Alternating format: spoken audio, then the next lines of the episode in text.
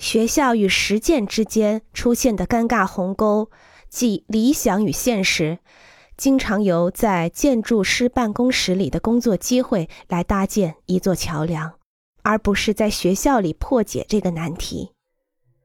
我的第一个此类机会出现在一九四八年，当时我已经决定马上离开暑假班，找一份音乐方面的工作。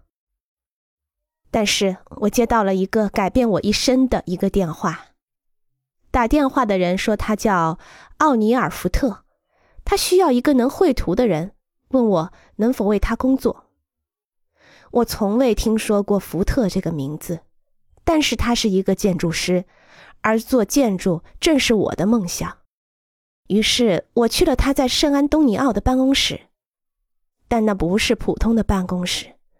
它沿着圣安东尼奥河延伸开来，包括一组古老的石头房子、工作间，以及为了维和家禽形成的一个大院落。它是历史上18世纪圣何塞代表团住所的邻居。办公室外面是孔雀、珍珠鸡、小鸡、狗和小孩子，还有新旧不一、需要修理的各个时期的汽车。它是柳树路的魔幻世界，是奥尼尔·福特和他的家人生活工作的地方，也是我们绘图员生活的地方。绘图室和他比邻而居。我们正在以完全不同于曼哈顿办公大楼里的方式被塑造。欢迎关注和订阅，这样可以第一时间收听到最新的节目。也欢迎大家多多点赞。